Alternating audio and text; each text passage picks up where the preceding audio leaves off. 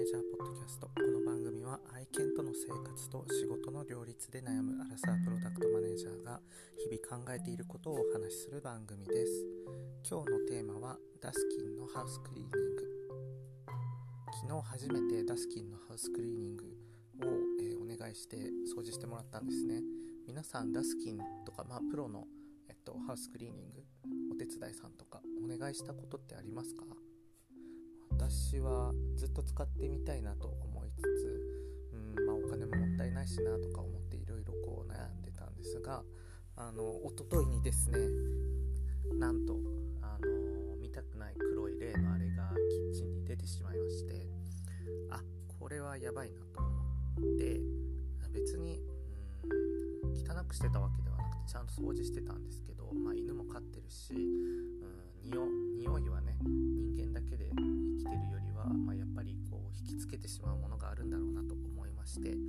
はプロに頼もうと思って、えーと、と一昨日発見して一昨日の夜にタスキン申し込んで昨日、えー、家に来てもらいました。したらですねもうプロっぽい方がですねあの家の中をこう散策してあここが危ないですよとかエアコンのここ穴開いてるから塞ぎましょうねとか気づいてなかったこと指摘してもらったりとかここは綺麗にしてますね。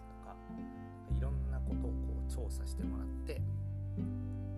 じゃあ通り道ここ薬撒いてきますねみたいな感じで危なそうなところを、えー、薬撒いてもらってあと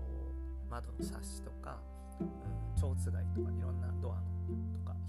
引き戸とかの棚とかの蝶つがいとか、えーと細い隙間に薬撒いたりとかしてもらいました。時間どれくらいだろう？ちょっとなんかパッと終わったのであんまり測ってないんですけど10分か30分かみたいなそんな感じでした。もともとやつが出ないどうなんだろう、まあ、新居であの引っ越したばかりでまだ3ヶ月ぐらいかな。なので家の中で見たことなかったんですけど、まあ、1匹いたら何百匹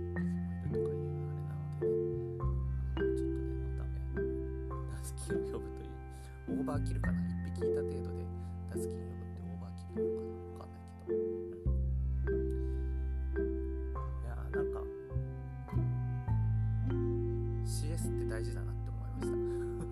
なんかめっちゃ丁寧だったんですよ担当の人があのちゃんと名刺を渡してご挨拶いただきましたしうんなんかこういろんなことを説明してくれてであそうあの家の中は繁殖してなくてたまたま窓開けた時とかにまたま入っちゃっただけだと思いますみたいな感じであのいろいろとね安心できるあの報告もいただきましたし、うん、CS って大事だなって思いました。ちゃんと笑顔でねあのにこやかに爽やかに話してくれて。なんかずっと web の仕事をしているのでしている人って多分まあそういう観点抜けがちなのかな。んないですけど私はたまに抜けそうになるんですけれどもうんやっぱり、まあ、会社の中例えば会社の中は人と人で顔を合わせて仕事するじゃないですか。お客様もあの、まあ、電話だったり対面、まあ、オンラインかな。の対談対談？お打ち合わせとか。あの顔を合わせる機会